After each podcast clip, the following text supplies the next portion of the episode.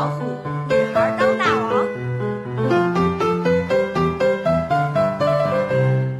Hello，大家好，我是出神儿。Hello，大家好，我是 Natalie。今天想要和大家聊一个话题，就是你是从哪一刻感受到自己普通，或者到现在你还觉得自己是一个不普通的人的？这几天在和娜塔莉聊天的时候，我们两个就这一点有很大的分歧。对，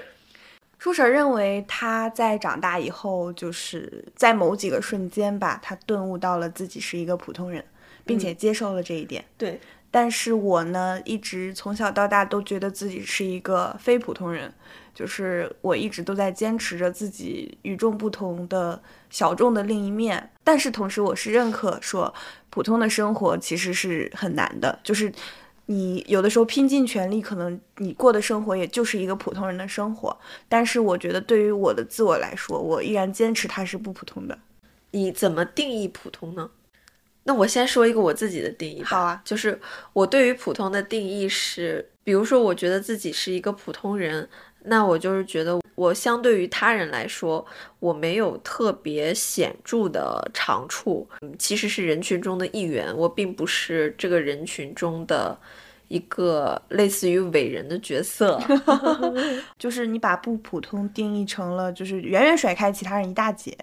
但是我的定义确实会有点不同。我的定义就是我跟大部分人不一样，我就是不普通的人。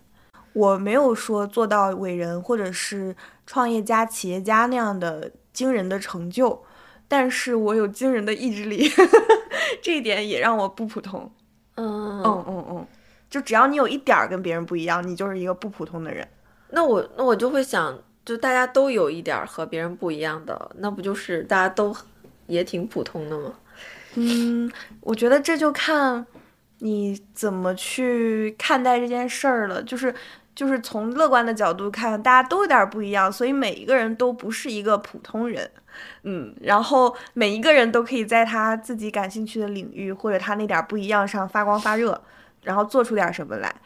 就是其实我们对于普通和不普通的这个看法，它表面上是对于普通的定义，但实际上是我们在遭遇了一些事情之后，我们是以乐观还是以悲观的心态去看待我们自身的变化。对，我的底色就是一个还比较悲观的人，悲观主义者。我是大概从六七岁的时候，那个时候会问我父母一句话，我这个问题盘旋在我生命一直到十五岁左右。我在这个世界上是不是所有人都在为我服务？我就是这个世界的唯一主体。然后我问我爸妈，有一天我非常认真的问他们说：“你们是不是假的？你们只是参与我人生的一个 NPC？” 那个时候我不知道 NPC，我就用了演员这种词汇嘛。嗯然后我爸妈就两个人都笑了，他们笑的挺开心的，嗯，很轻松。他们俩就说，我们小的时候也这么想过，嗯就是我一直觉得我好像真的是这个世界上的唯一主体，然后所有的一切事情都由我的意志进行召唤，然后周围的一切事物的变化、人群的变化，都是因为我需要这样的经历，所以呃，就给我建造了一个类似于《楚门的世界》这样一个剧场。呃，我那个时候非常坚信，但是就是在成长中一件件事情过后，我开始一点点的觉察到，好像所有人都和我有一样的这样的看法。原来每一个人都是很特别的一个个体啊，他们也和我一样会有很多的思想，有很多的思虑，我们也各自有各自的狭隘。然后我想问一下娜塔莉，你觉得自己不普通的这种信心是从何而来的呢？我从小到大都觉得我跟我周围的同学不太一样，就是我小时候特别爱看书，然后我会，嗯，对于很多事情都会有一种直觉。我有一次在学校的走廊上面，大概是四年级的时候，我我在和几个其他的朋友聊天，其中的一个女孩就讲，她说最近看到一个电视上的新闻，就是有一个姐姐，她大概也是上小学，跟我们差不多年纪，她把她爸妈刚生出来的弟弟从高楼上推了下去，嗯。然后，嗯，她讲这个新闻的时候笑了起来，嗯。嗯，然后她就是带有那种又猎奇的，然后又又有点得意的笑，然后我当时特别的不适，嗯，就是他们几个都当时是都笑了起来。多大？八九岁九岁四年级嘛，然后我当时就四年级怎么可能是九岁？我五岁上的小学，哦哦哦，然后九岁 确实是个小神童。就大概九岁跟十岁的时候吧，就是我记不太清了。然后他们就在这个新讲这个新闻的时候笑了起来，然后我当时非常的不适，嗯我觉得我的灵魂从我的天灵盖上飞了出去，飞到了一个比较高的地方往下看，看我们这些人，我们我觉得我们这些人好可笑。你知道前前提是什么吗？就是在讲这个故事的那个同学，他其实是很反感自己爸妈，他爸妈经常会吓唬他说我们要给你生一个弟弟了，嗯然后他很害怕和反感这件事情。然后那个时候，你知道我四年级，我的弟弟刚刚出生，我其实很爱他。我妈妈在怀他的时候就让我给他取名字，他后期的时候胎动会很厉害，然后呢我就会去摸，我妈妈就会告诉我那个是他的小脚，那个是他的小手，然后我就去摸他嗯踢出来的那个你部分。是还是一个比较早熟的对。这么一个小孩儿，对，就是我没有觉得这个人出生之后要跟我抢夺爸妈的爱，而是觉得他就是一个生命，我就是拿一个很本质的眼光去看待他，而且我会觉得他好可爱。你知道，小孩子生出来，后来我的朋友们就是三十岁，快三十岁了，二十多岁、三十多岁，然后大家陆续结婚生孩子，大家就会发出那种小孩子好柔软这种惊叹。但是其实我在十岁的时候就已经意识到了，我到现在都没有意识到，因为你没有身边朋友生孩子，对不起，我们都还单身呢。就是你在那一个时候，你觉得自己的不普通是，你小小年纪，其实你就已经可以学会成熟的看待事情，看待人的嫉妒，看待一个家庭的成员之间的关系，对是这样。呃，后面总结来说应该是这样，但当时我完全不知道你说的这些概念都是啥。但是我的直觉上就是这个这个交谈，甚至它让我有了一种非常奇怪的体验，就是有点灵魂出窍的感觉。嗯嗯，就是它让我极度的想要逃离到那个逃离出那个谈话的场景中。那个虽然那个时候我们都是小朋友，小朋友甚至连善恶观都还没有。嗯，哦，我明白这种感觉，就是对你觉得自己可能会有一种天然的，呃，就是类似于第六感或者是直觉一类的东西会保护着你，然后让你往这个更像人的人性的那个方向去对走。对我，我觉得我一直都会有一种本质的东西，嗯很强烈，然后它在阻止我去滑入一些可怕的东西，嗯，很低劣的人性。对，就是无论就甚至是后可能后面吧，我我我长大之后，我在长大的过程中，我也会经常遇到一些人性的暗面，我就会特别特别难受，然后我也会不停不停的反思，我会我会本能的离让我不舒服的人远一点。我妈经常告诉我说，你就是个普通女孩儿，嗯，这是我妈的原话。她说：“嗯你要接受你是就是个普通人，咱就是普通家庭。”她一直觉得我心气儿太高了，我也非常接受我就是一个没有什么家底儿的人，我只是不想凑合的，就是我们会经过几个状态的变化吧。我我在小的时候也觉得自己是一个相当不普通的人，嗯。很大一个原因是我感觉自己在某一些情感的体验上是比较有天赋的，嗯。嗯，还有语言的表达上，就是小学的时候，我的语文作文经常被称为全年段的范文进行朗读传诵，嗯。就 呃学校会把我的作文印出来，印出来之后就是大家人手一个，嗯这种感觉会给我一种很梦幻的那种。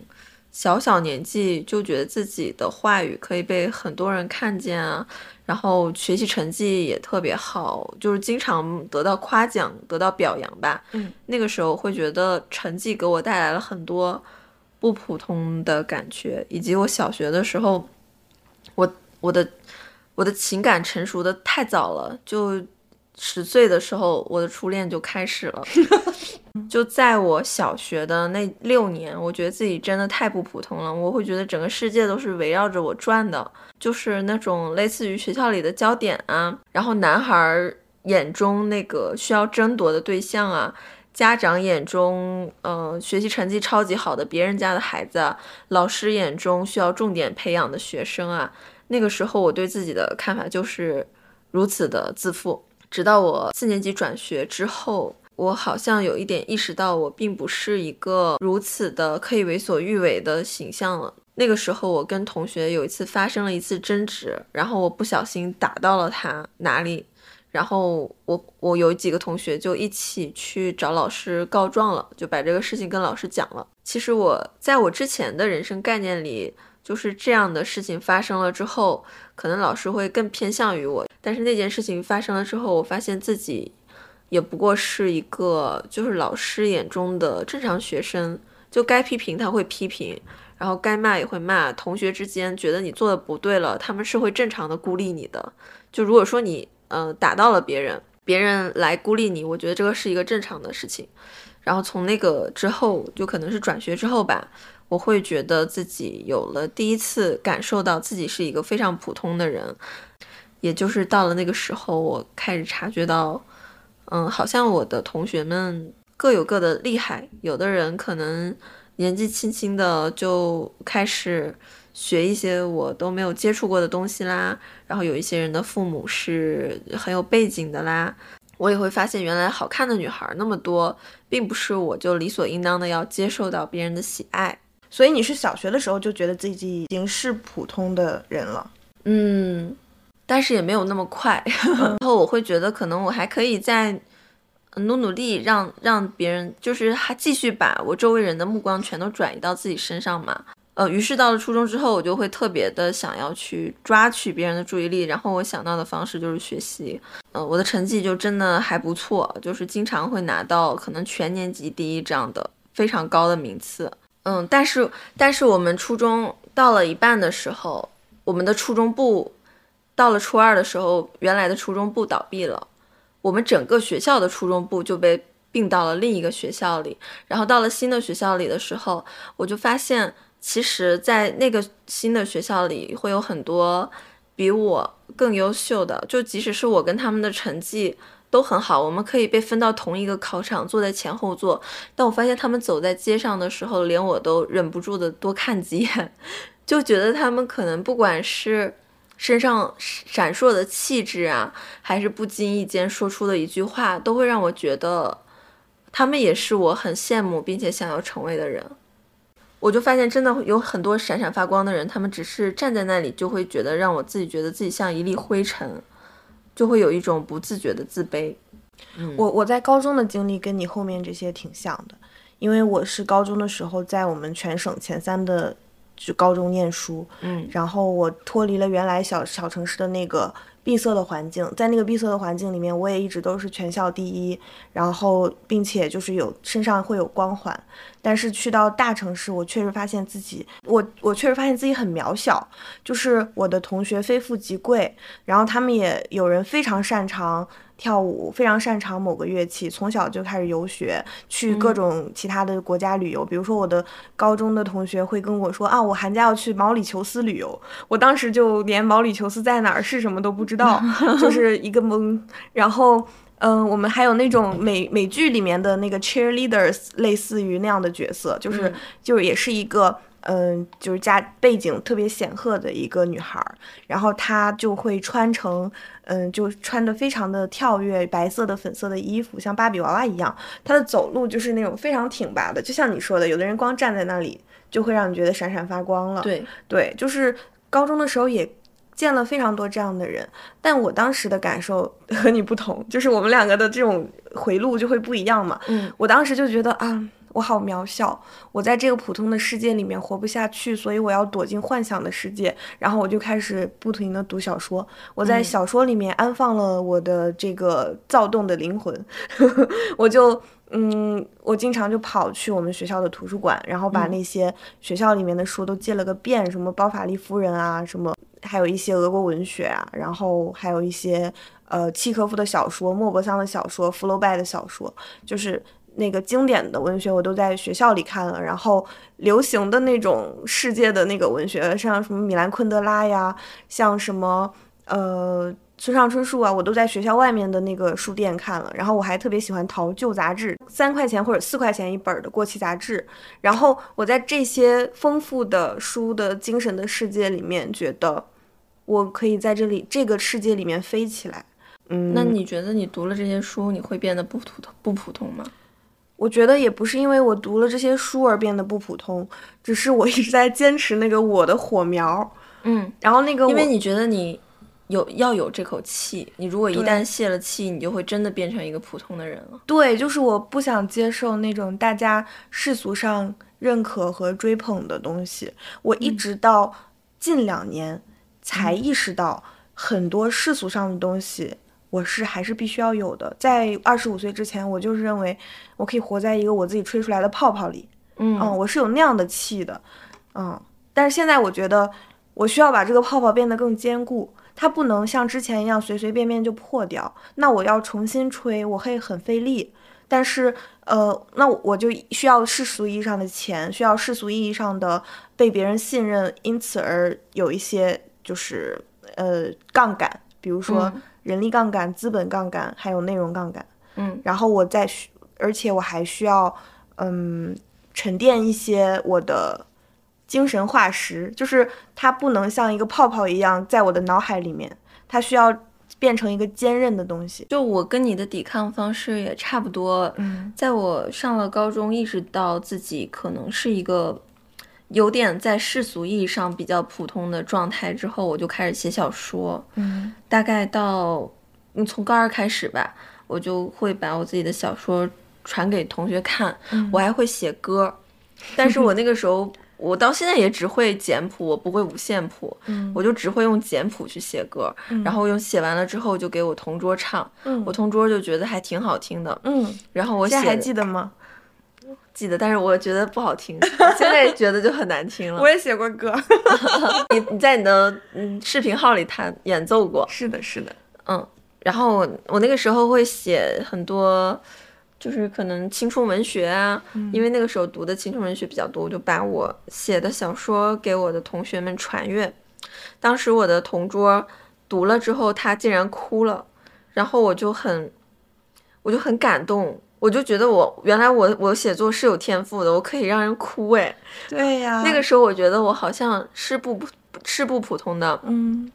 我在用我写作去抵抗自己普通的这种处境。对我也跟我也想说，就是为了抵抗平庸的人生，你早早的开始了创造。嗯，我觉得唯有创造可以抵御生活的庸常。但是但是这种就像你说的，这是一个泡泡。我那个时候还还有一个举措是，晚上的时候会每一天登录人人网，嗯去和那些比我们年级年长的一些师兄师哥、呃师兄师姐去交流经验。我特别想赶紧上大学，嗯然后就可以嗯跟他们一起成为大人了。嗯呃，那个时候我还加了我们班主任，然后我们班主任第二天早上就会铁着脸把我叫出去，说你为什么登录了人人网？昨天晚上更换了头像。但是我就发现，其实我不管在这个网络世界里，还有我的写作世界里是一个怎么样的状态，在我们班主任那儿都是一个不学无术的小孩儿，都是一个成绩在不断下滑的，曾经是一个优等生，后来辜负了父母的期待，这样一下子从。可因为我刚入学的时候成绩非常好，中考的时候考得非常好，嗯但是上高中之后，就我也是换了一个城市。高中的时候，因为我自主招生去了一个就是全文科学校，吉林市的一个非常好的文科学校，嗯然后我的成绩就是在高中的时候不断下滑嘛，嗯。然后高高中老师就觉得我完全辜负了父父母的一片苦心，嗯。他将我塑造成了一个来自于就是可能比较贫穷的 这个小城市的一个女孩儿，然后通过本来通过自己的努力以及父母的栽培，嗯，然后获得了更好的机会，但是我却辜负了这个机会，来到了这个新的环境里就不学无术的这么一种形象吧。嗯我发现我根本就没有办法逃离这种别人塑造的我的形象，没有办法逃离别人泥塑的模式，就是一种普通的模板。诶，我刚刚听你讲述，我忽然想到一个点啊，就是你说无法逃出他们泥塑的那个模式，嗯，其实我们人的一生是不是都要与那个模式所抗争？就是总会有人把你套入一个刻板的印象里面。他因为那样简单嘛，就是人的思维总是倾向于简单的东西，就是给你归类、给你贴标签是一件再容易不过的事情。但是面对面的去读懂你这样一个复杂的人，很多人他是没有力气的，也没有这个理解能力的。所以说，标签永远存在，但是我们要如何自处，就是一个。哦，我我觉得这个这个这个点上，我可能经历了几个变化。嗯就一开始是我想逃离这种泥塑的模式，嗯后来是我去迎合这种泥塑的模式。但但在这两年，可能也是成熟了一些了，我就觉得他们的模式是他们的模式，嗯，但是我还是可以有我自己的模式，然后我们可以创造一种新的模式。我们就在创造一种新的模式，女孩当大王。嗯，但是我这两年，我觉得为什么我越来越觉得自己普通了呢？我觉得我并不是在向他们的模式妥协，而是我觉得我懂得了如何去更好的去看待自己在社会上这些标签的不足的一种平和的心态吧。就是我嗯承认我自己。在某一些标签里面，就是那个鄙视链的稍微末端一点的角色，嗯但是又怎么样呢？我在那个鄙视链里，我在后面，所以又怎么样呢？我普通，难道你们就可以怎样对待我吗？难道我就不能做出一点不普通的东西吗？嗯嗯，我们两个的想法在这里殊途同归了呀。嗯就是原来你是这样想的，就是针对于普通，我也是，我觉得。就是客观意义上，我也是处于一个鄙视链末端的角色，但是很多时候我并不在意这个鄙视链到底对我怎么定义，以及别人到底对我是怎么看的。我的高中的成绩是也是比较好的，然后在虽然说在那个精英云集的学校里面，我一度遭遇到了挫折，但是因为我选了我擅长的文科，所以考出来的高考成绩是上上到了一个中流的九八五。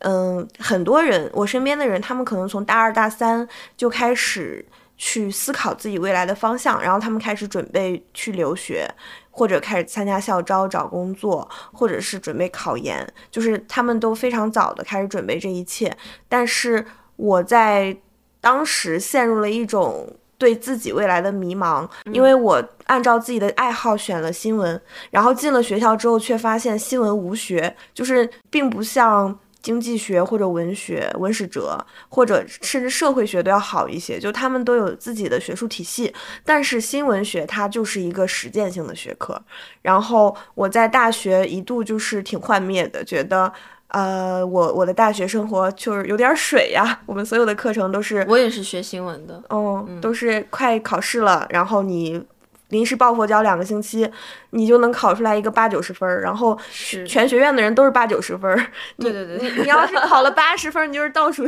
倒数了那种感觉。我那个时候就是基本上不上课了。嗯，所以我我毕业之后并没有去去留学或者是读研，然后我也没有提前的参加校招，找那种非常有名的名企名企业去去工作，而是就成为了一个。呃，家里人都说我在一个小作坊的那个新媒体编辑，就是开始用。你那个时候觉得自己普通吗？没有啊，我从来没有觉得自己普通。但是那个时候我已经掉落到了所有人鄙视链的最底端，因为我就是一个无业游民。就是我在毕业典礼的时候，所有人都拿着自己的研究生录取通知书，或者是企业的 offer。在那里拍毕业照的时候，我也在很开心的拍毕业照，但是我什我手上什么都没有。嗯，我那个时候还没有确定工作，我是在毕业之后才确定了，就是毕业后的第一份那个青年文化媒体的工作。嗯，就是我我当时的朋友对我说：“你内心真的好强大。”如果我是你，我这个时候就已经崩溃了，因为妈妈会给自己很大的压力，然后同学也会给自己很大的压力，然后我当时连他所说的那个压力是什么都不知道。如果是在这个评价体系里的话，我确实是一个普通到不能再普通的，就是很甚至是就是一个很落后的人。但是你自己的评价体系是什么样的？但我自己的评价体系是，我觉得更多的是意念上的。我有没有在做自己喜欢的事？嗯我身边有没有志同道合的朋友、聊得来的朋友？嗯我有没有和自己真正喜欢的人在一起，然后享受真正的爱情、真正的甜蜜？我有没有就是坚持我心中的信念，不做违心的事情。我有没有记录下来美好的东西，并且不断的创造？我觉得，呃，我的创作欲强过了我在那个普通人的那个价值体系里面不断的冲刺、不断的去争第一的那个好胜的欲望。嗯嗯，我觉得创作是无法被排序的，就是因为你可能擅长写科幻小说，你可能擅长写言情小说，你可能写的就是那种无法被归类的文学，大家都挺好的。嗯，我跟你这个感受相当不同。嗯我觉得创作就是我大，我恰恰是觉得创作这件事让我意识到自己并不是那么的特别，嗯因为小的时候我会觉得自己写东西写的很好嘛，然后包括高考啊什么的，语文的分数也都很高。上大学了之后，我也很快的就出版了自己的书，嗯并且就是会觉得这一路都很顺，在写作上，我常常有一种自得意满。到大概大三左右的时候，那个时候我在和我当时的一个男朋友，我们都是很很热爱文学的人。嗯那个男朋友他就是一个很注重积累的这么一个人吧，他也一直在写东西，而且他看了很多很多的电影，看了很多很多的小说，嗯就和当时的高中的你一样。嗯然后那个时候我就有一点儿，嗯，有一点儿觉得他怎么这么不着急啊？嗯，因为我们都要毕业了，我就催他说，你能不能就是多做点儿，就是对我们以后发展有益的事情。啊就是你不能天天就闷在这里看这些啊，就是嗯你看这些能给我们带来什么呢？就是听起来特别 push，嗯他也没有太理理会我这些话，他就继续读着他的什么《齐王树王》啊，嗯然后看着很多就是我现在才会去看的电影啊，嗯然后那个时候我的自志得意满就让他让我最后就和他分手了，因为我想快速的成功，我想在写作这条路上赶紧的拿到什么成果吧。嗯后来我确实是也很快的凭借着我一点儿小聪明和嗯不、不多的一些小才华，出了书啊，然后又呃发表了一些东西啊。再往后走的时候，就到了微信公众号发展的那个时代。二零一四年，我和我身边好多朋友都一一起开始做微信公众号，嗯，还有一些网络上的朋友。我那个时候在万上发表了一些问答，嗯然后那个时候，呃，就加了季森东的微信。嗯，那个时候我就问季森东嘛，他他我问他说你你的小说是怎么发在万上的呀？嗯然后他说，嗯，因为他跟小范老师比较熟，嗯然后呢，他就把他的就是作品给小范老师看了，然后就觉得还不错，就发表了。但是在那之后，我觉得有很长一段时间，我就有一点懈怠了，我的表达呀什么的，我就非常的嗯，也不怎么摄入知识，也不怎么看书的状态。我后面就停更了，直接摆烂了，不写了。人家一直在坚持，并且一直有输出。在二零一六年的时候，已经很多人都成了大 V 了。嗯嗯，很多人都就我一说，大家肯定都知道的那些人，嗯就是当时和我都是有交集的。于是，在那个节点吧，我开始意识到我的普通可能是在于我的内容输出上，我的恒心不足，我的耐力不行，就可能我能在一天之内。和他们输出到同样水准的内容，但是我没有办法做到持之以恒的这样的输出，并且我也并不觉得我的输出一定是如此的优秀的，因为我看到了这些人他们的表达，他们的表达是多么的精准，然后意识到了我自己是一个普通人了之后，我好像能更好的去接受我要好好的去表达这件事儿了，然后我做的举措就是。我放弃掉我的私人表达，我开始融入到一种大众的表达体系里了。反反思一下，我过去的表达有什么问题？就是是否是太过于自我欣赏，没有没有真正产出对别人有益的东西，或者是否我的表达只局限于一个年龄层，没有兼顾到不同不同城市、不同人群画像、不同年龄层画像的人群的需求？我开始尽量的让我的表达。更普世一些吧，就是这样子。所以，然后这样的心态让我后面再表达的时候，我发现这种谦卑感让我的表达可以更多的被人接受了，然后也拿到了一些比较不错的成绩。我跟那些我曾经羡慕的，然后当时没有追赶上的人，终于近了一些了。我那个时候才感觉到了，原来我的普通，我早一点承认，或许会更好。我我不觉得这个是一种理想主义的消亡啊，我觉得这个这个过程更像是我认清了自己之后，我面对自己普通的事实，我不想。沉浸在一种自我陶醉的幻境里了。后来又过了几年，我我反复的想要去跟我当时的那个男朋友道歉，因为我觉得他是对的，他就是他好好的去摄入，他去看那些很好的作品，虽然他当时写的也并不是非常好吧，然后他现在可能也没有在写写作这条路上一直发展下去了，但是我觉得他的。心态，他当时面对创作的心态是绝对是比我要平静的。嗯，后来过了好多年，我就一直想跟他说对不起，那个时候我不应该那样去对待你，那样那样 push 你，然后让你觉得自己在快速的产出这件事情上没有价值。我刚刚听你说，嗯，你逐渐的学习了大众式的表达。这个其实另从另一个角度上讲，是你的自我进化。你从最开始那种原初的本能驱使的自我表达，逐渐逐渐的，就是发展出了一种带有目的性的创作，或者说带有呃，就是考虑受众的创作。嗯，就是我听到这里是很有同感的。虽然说我的方式跟你不同，你是一直在创作这条路上去审视别人和审视自己，然后。我竟然是因为成，就是我的第二份工作是广告公司的文案，嗯，我在那个地方学会了目的性表达。就是我最我第一份工作不是新媒体编辑嘛，虽然说我入职之后也立刻写出了一篇十万加，我那个时候并不太理解这个文章的爆点在哪里，是后面我一次又一次的面试的过程中，就跟别人的碰撞中，我才意识到，我恰恰是因为使用了就是中国学生都非常，呃熟悉的一套历史的。逻辑去拆解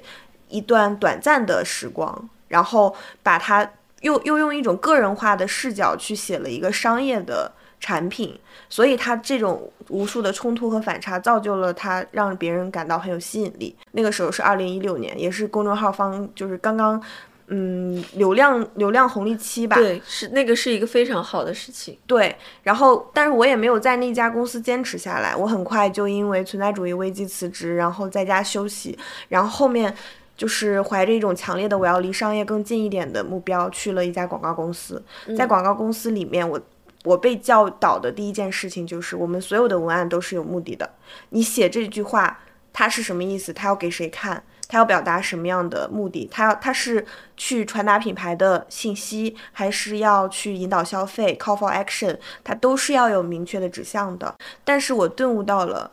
自我表达和就是商业表达的不同。这个商业表达也并没有吞噬掉我的自我表达，因为在这个广告公司的工作侵占我了我太多的自我和精力之后，我选择了辞职，然后去把自己。放置到一段就是自由职业的生涯，然后我在那个自由职业的生涯就开始上写作、创意写作的 workshop，就是钱嘉南的那个在三明治开办的一个 workshop，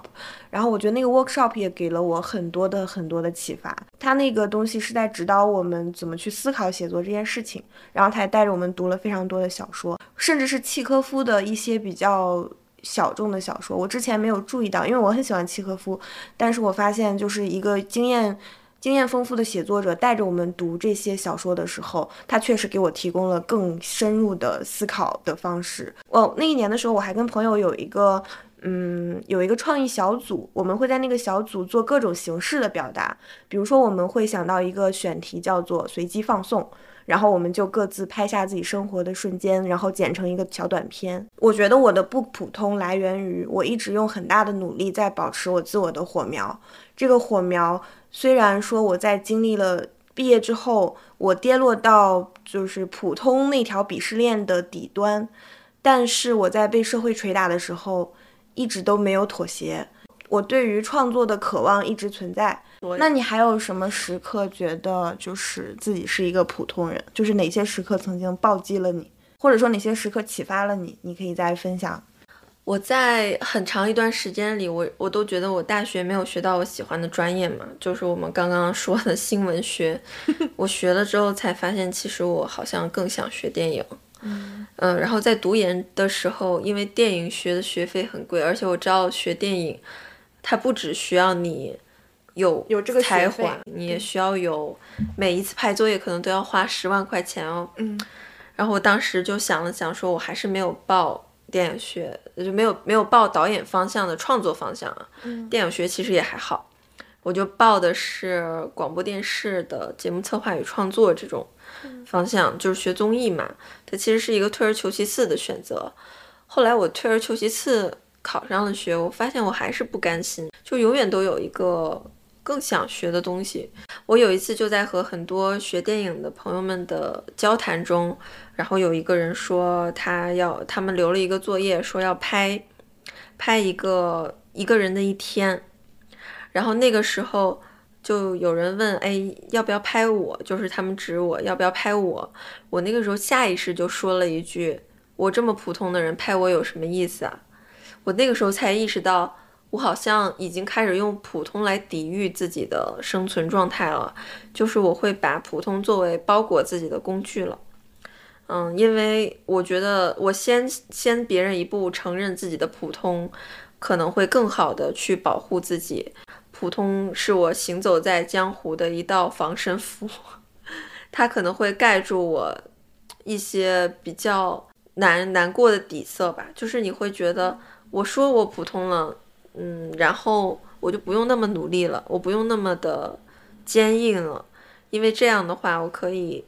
更好的去隐藏自己，然后让自己在一种非常隐秘的状态里慢慢的往前走。所以我也挺羡慕娜塔莉这种心态的，可以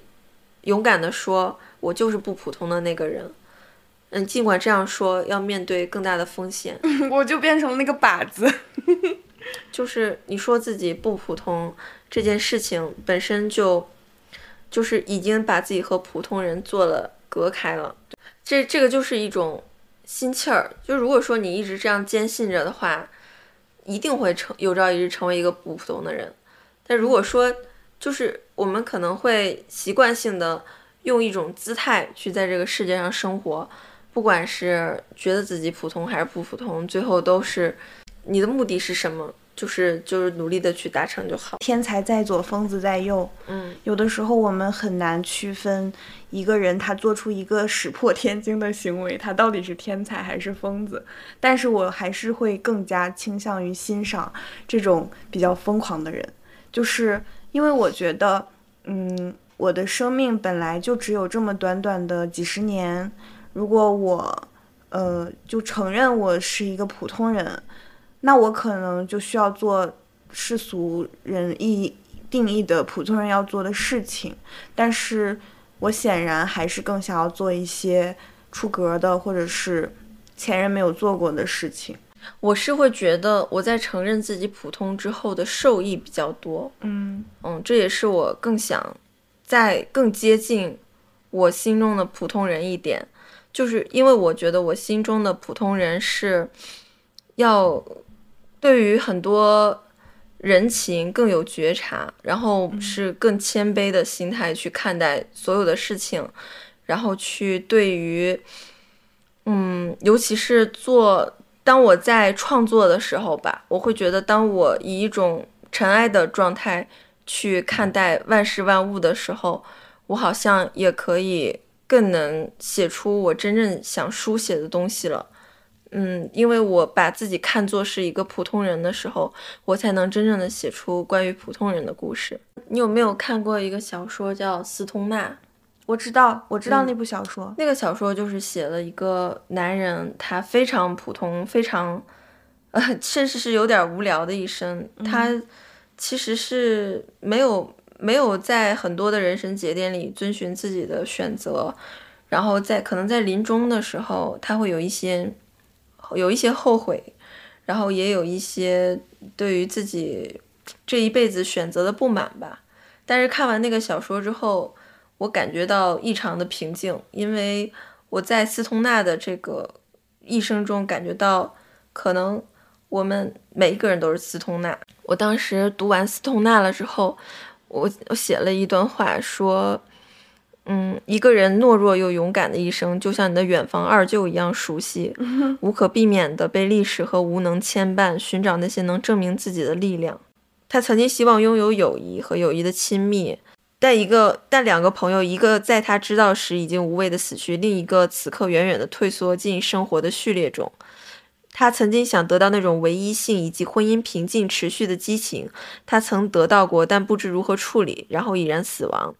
他曾经想要爱，他拥有了爱，然后又放弃了，把它释放进混乱的生命潜能中。我当时就很诧异，为什么这么一个无聊的小说会有这么多人看嘛？因为我看前半部分的时候，觉得它实在是不怎么好看。嗯，但是读完了之后，我发现，就是这么一个普通人的故事，其实就很，就已经很有重量了。因为我们每一个人，归根结底都有很多很懦很懦弱的东西。是我记得在我们刚刚大学毕业的时候，非虚构文学和非虚构采访兴起了。那个时候，我们大家心里面的一个愿景就是。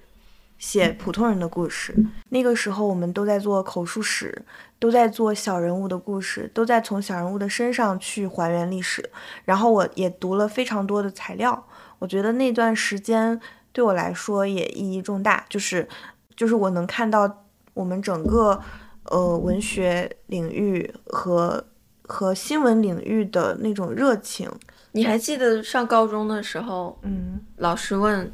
你想做什么？我记得我们当时班级里说的最多的是战地记者。好，你们班里都这样说吗？对，我靠，我们是文科学校，我们高中就只有我一个人这样说。我们班级好多人这么说，所以我就因为想当战地记者而报了新闻系，然后我就如愿以偿的去了。嗯，但是我们班大部分人都报了金融或者或者法律，然后会计什么的。然后师范什么的，就是我们我们当时就是我从小到大一路走来，我身边的人的选择都非常的主流，这让我意识到我一直都是一个边缘人。其实我的普通，我的不普通意味着并不是很厉害，而是我是一个边缘人。我一我其实我觉得我在北京也是一个边缘人的存在。虽然说我也有就是收入差不多的工作，但是其实我并没有自己的房子，也没有什么家庭，就是。我在这个城市里面渺小如蝼蚁，就我可能习惯了我这种边缘人的定位，所以才一直在告诉自己说我不普通。通过告诉自己我不普通，来给自己鼓劲儿。我要通通过这种劲儿来活下去，来活出我自己的样子。我就是恰恰是在因为我高中的时候，那些说着自己想当战地记者的人，后来都当了会计，